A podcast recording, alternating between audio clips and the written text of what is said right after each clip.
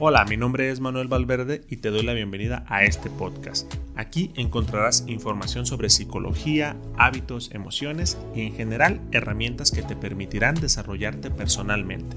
Así que espero que disfrutes el episodio.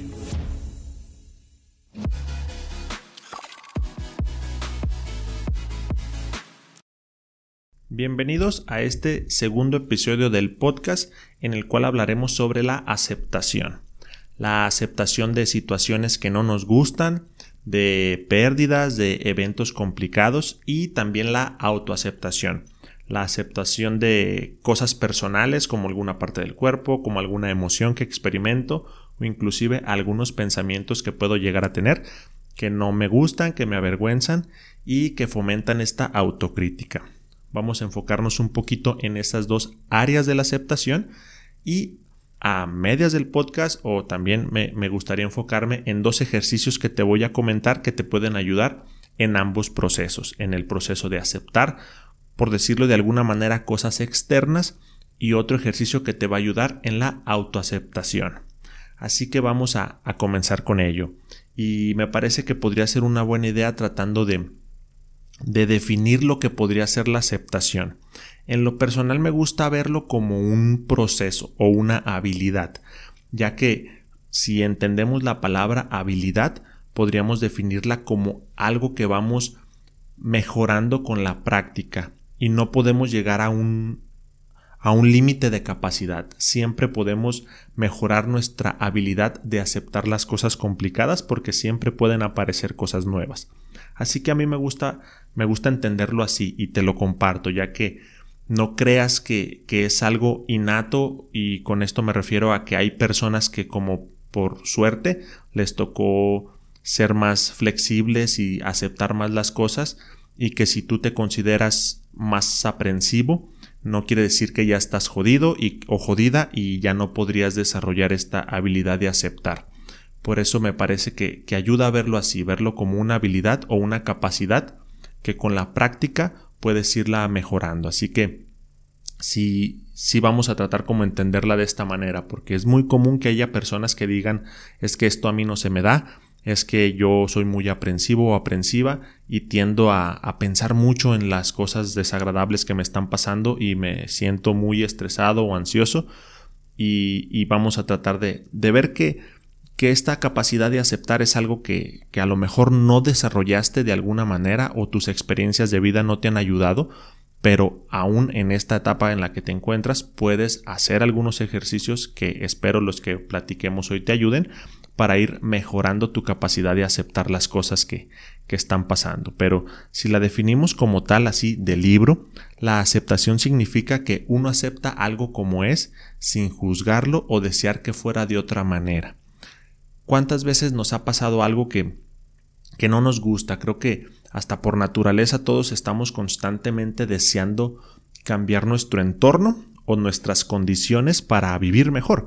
Hacemos muchas de las cosas por querer ganar más dinero, por querer vernos mejor, por querer tener más salud y es frecuente que las cosas se den también como nosotros queremos. De hecho, pues tratamos de de hacer muchas cosas, inclusive algunos medios sacrificios para tratar de que nuestras condiciones de vida sean más favorables.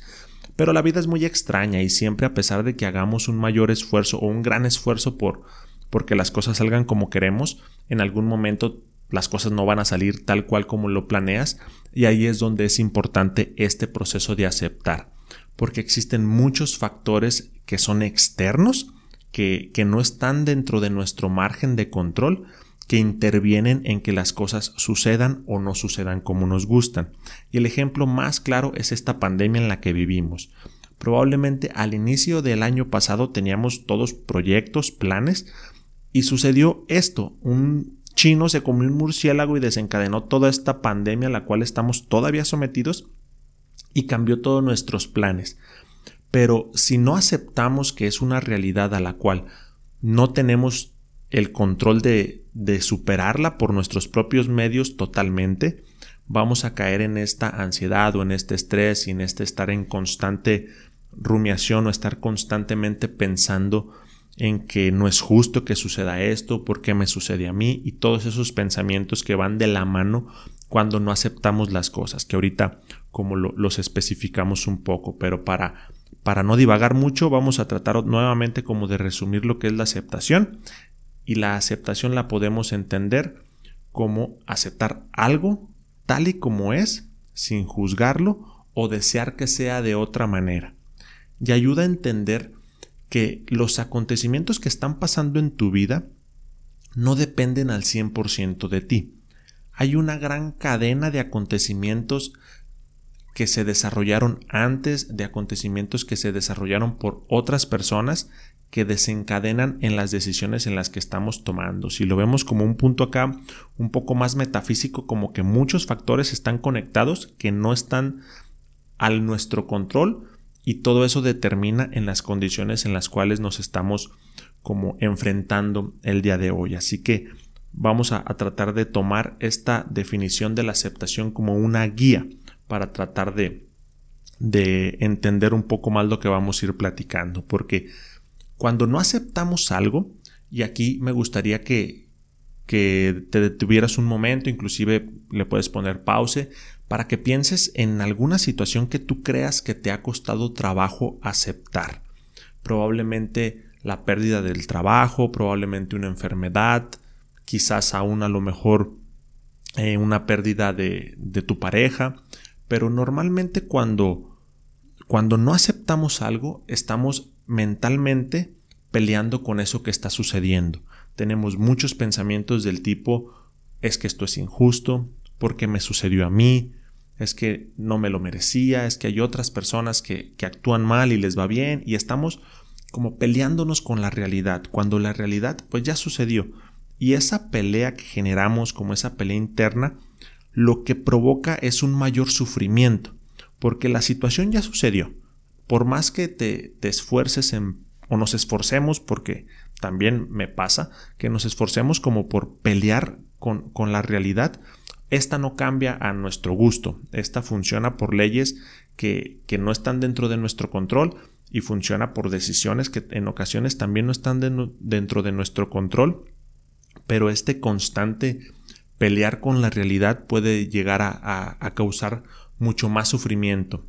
Por ende, identifica alguna situación en la cual sientas que, que estás peleándote mucho con algo que ya pasó y vamos a tomarla como guía para los ejercicios que, que hablaremos un poco más adelante.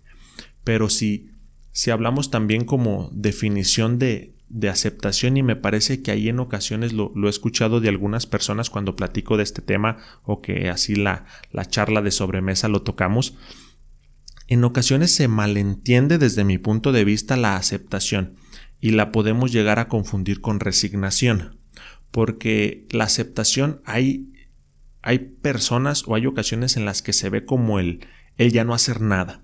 Y también aquí me parece que es importante hacer una distinción de lo que es la aceptación y lo que es la resignación, porque la resignación, me gustaría como hablar primero de ello, es quedarte con los brazos cruzados.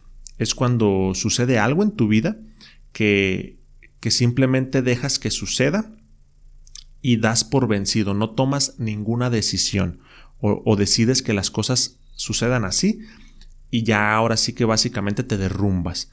Y la, la característica que me parece más importante de cómo diferenciarlos es que la resignación toma un papel pasivo.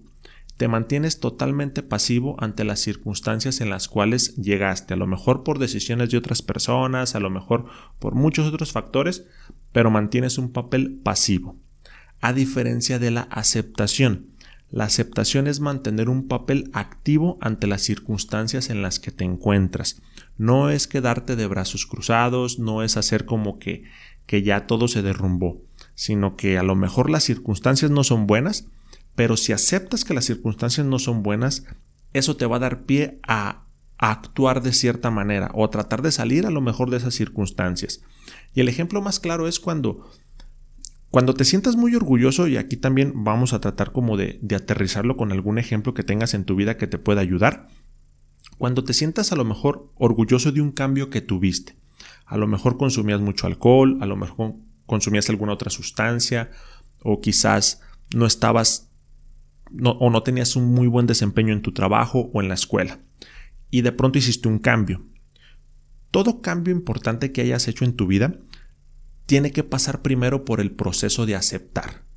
A lo mejor una persona alcohólica hasta el momento en que acepta que tiene un problema y que acepta que, que con sus propias herramientas no lo puede superar, que necesita ayuda, ahí puede dar pie a cambiar la situación en la que se encuentra, pero primero necesita aceptar que está en un problema, primero necesita aceptar que las herramientas que él tiene ya no le son útiles, que necesita un poco más de ayuda.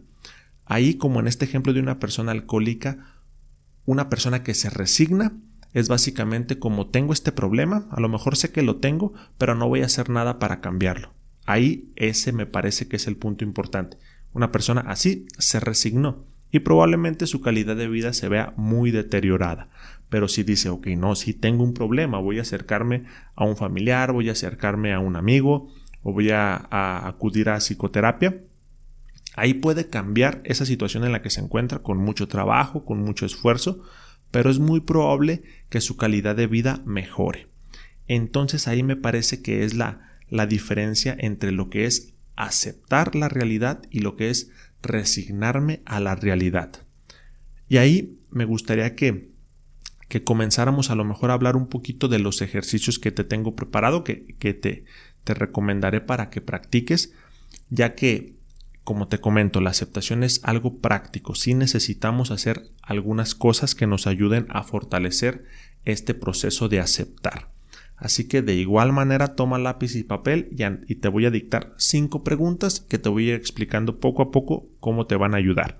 Y si vas manejando, si estás haciendo ejercicio o si vas caminando, te recuerdo que puedes pasar al blog manuvalverde.com, el último artículo llamado El camino de la aceptación. Ahí vienen estas cinco preguntas y viene el texto o el artículo que escribí, que es básicamente el tema que estamos hablando. Pero estas preguntas a lo que nos ayudarán es a primero reflexionar sobre la situación que estamos atravesando y posteriormente tomar acción, tener algún comportamiento o actuar de cierta manera que nos ayude a, a generar un menor sufrimiento. Pero vamos a, al grano con las cinco preguntas. La primera es cuál es la situación que estoy atravesando, que es básicamente la que hablamos hace un par de minutos. Es importante que identifiques bien, a ver, la situación es que perdí mi trabajo, la situación es que estoy en un conflicto con mi pareja o que un familiar está enfermo. Que detalles ahí un poco cuál es la situación que atraviesas. La segunda pregunta es, ¿qué acontecimientos del pasado ayudaron a que se diera esta situación? Esta pregunta lo que ayuda es a entender un poco que que el llegar a estas circunstancias no depende 100% de mí, que hay otros factores que, que tomó, por decirlo así, mi yo del pasado, que tomaron otras personas, que todo eso desencadena en las circunstancias en las que estamos ahorita. Y el reconocerlo y, el escribirlo ayuda para tratar de quitarnos un poco esta gran responsabilidad que podemos llegar a creer entonces que, que nosotros tenemos sobre todo lo que nos pasa. Vamos a tratar un poco de bajar, bajar el estrés y esa gran responsabilidad y ver, ok, estoy en esta situación, sucedió por lo que hice hace un año, por lo que hice hace meses y por lo que algunas personas hicieron, va, vamos a, a, a tratar de expresarlo o a tratar de reflexionar sobre ello. Y la tercera pregunta es, ¿qué puedo controlar de esta situación? Aquí ya comenzamos a hacer una reflexión un poco, para mi gusto, más padre sobre lo que podemos hacer pero es ¿qué puedo controlar de esta situación? A lo mejor si me corrieron del trabajo, no puedo controlar si me van a recontratar en esa empresa o no. O no puedo controlar si voy a ingresar un nuevo trabajo ganando lo mismo o no. O no puedo controlar si voy a tener trabajo al día siguiente o no. No tengo total certeza de que esas cosas se vayan a dar pero de ahí nos pasamos ah, perdón, era ¿qué puedo controlar de esta situación? La pregunta ahí a lo mejor ¿qué puedo controlar en caso de que pierda el trabajo? A lo mejor ahí puedo controlar que al día siguiente voy a mandar varios currículums a distintas empresas para tratar de encontrar trabajo lo más pronto posible. A lo mejor ¿qué puedo controlar de esta situación? ¿Qué le puedo decir a algún colega que me quede sin empleo y que si conoce una vacante me avise lo más pronto posible?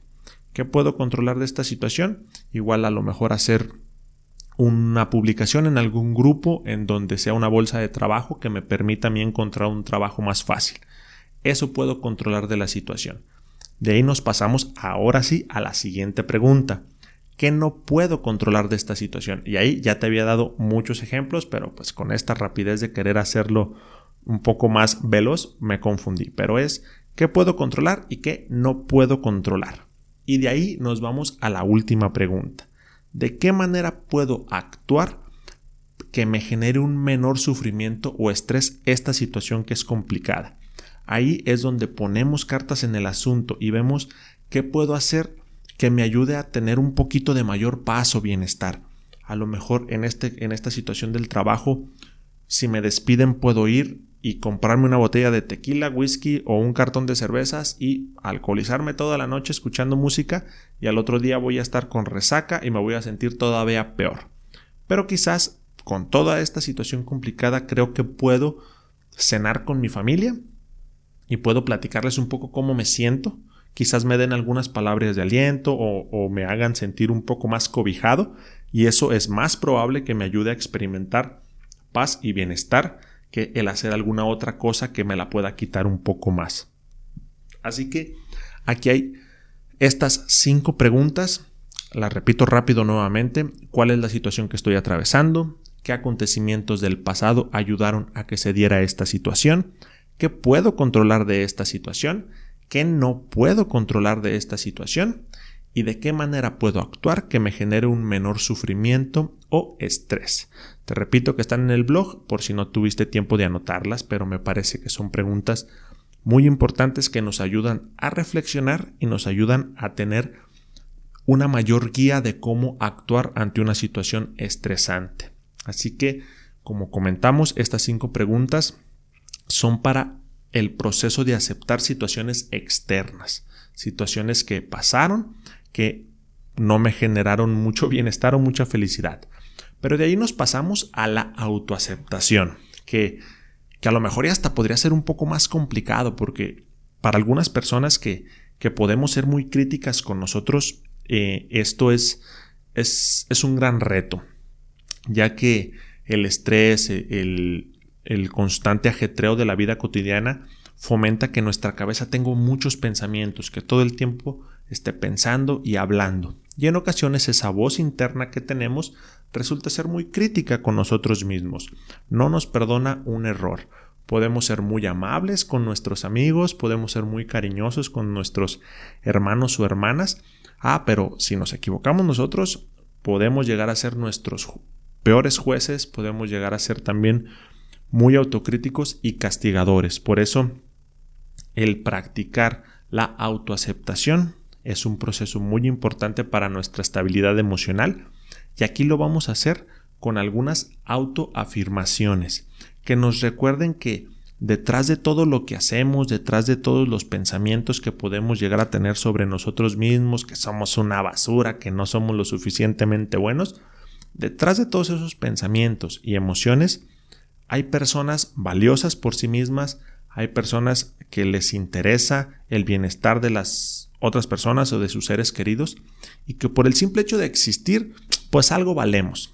Tan mal no estamos. Entonces, estas afirmaciones, de igual manera, te recomiendo mucho que las puedas escribir y si escuchaste el primer episodio del podcast en donde te recomiendo llevar un diario, o si tienes una agenda, también ahí las puedes escribir y te puede resultar muy útil que las leas frecuentemente y que en algún momento a lo mejor que te sientas muy crítico contigo o que sientas algo de estrés o de, tristeza, estas autoafirmaciones te pueden ayudar y te pueden dar cierta estabilidad en un momento complicado. Así que te voy a, te voy a comentar cinco que vienen en un libro de psicoterapia que a mí me parecen importantes, que trato también de, de mis pacientes compartírselas. Y la primera es Puede que tengas cosas por mejorar, pero soy una persona valiosa. La otra es, me acepto tal y cual soy. La otra, acepto tanto mis buenas como mis malas cualidades. una más, me voy haciendo una mejor persona cada día a pesar de mis emociones y de mis pensamientos.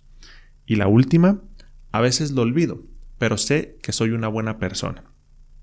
Estas autoafirmaciones, como te comento, lo que ayudan es a estar constantemente recordándonos y a encontrar y tratar de desarrollar esta autoaceptación que va de la mano con desarrollar dentro de nosotros una voz más amable, que no sea tan autocrítica con nosotros mismos, que, que cuando nos equivoquemos, en lugar de decirnos eres un torpe, ¿cómo lo pudiste hacer? Es que no vas a mejorar.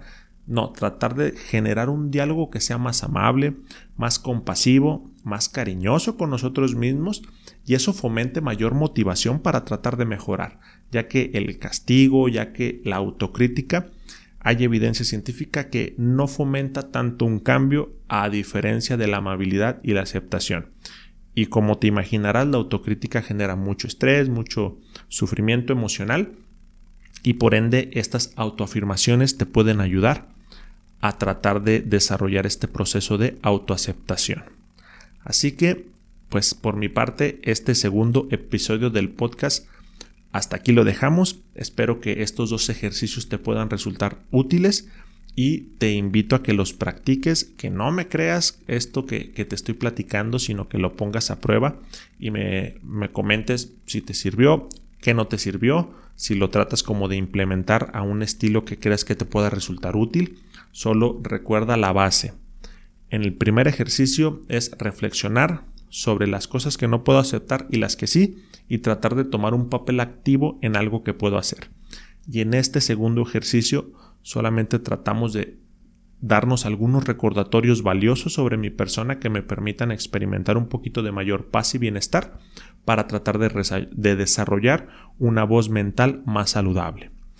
Te invito para terminar que me sigas en las redes sociales como manuvalverde.o en Instagram, en Facebook los libros de Manu y que en YouTube pues estés al pendiente de, este podcast si lo quieres ver con imagen y en Spotify y las plataformas más comunes en donde puedas escuchar podcast ahí también pues encontrarás este episodio. Eh, eh, los likes y todo eso ayuda para que se dé a conocer esto, para que el proyecto siga y compárteselo a alguien que creas que le pueda ayudar. Espero que tengas una buena semana y nos vemos o nos escuchamos en la siguiente.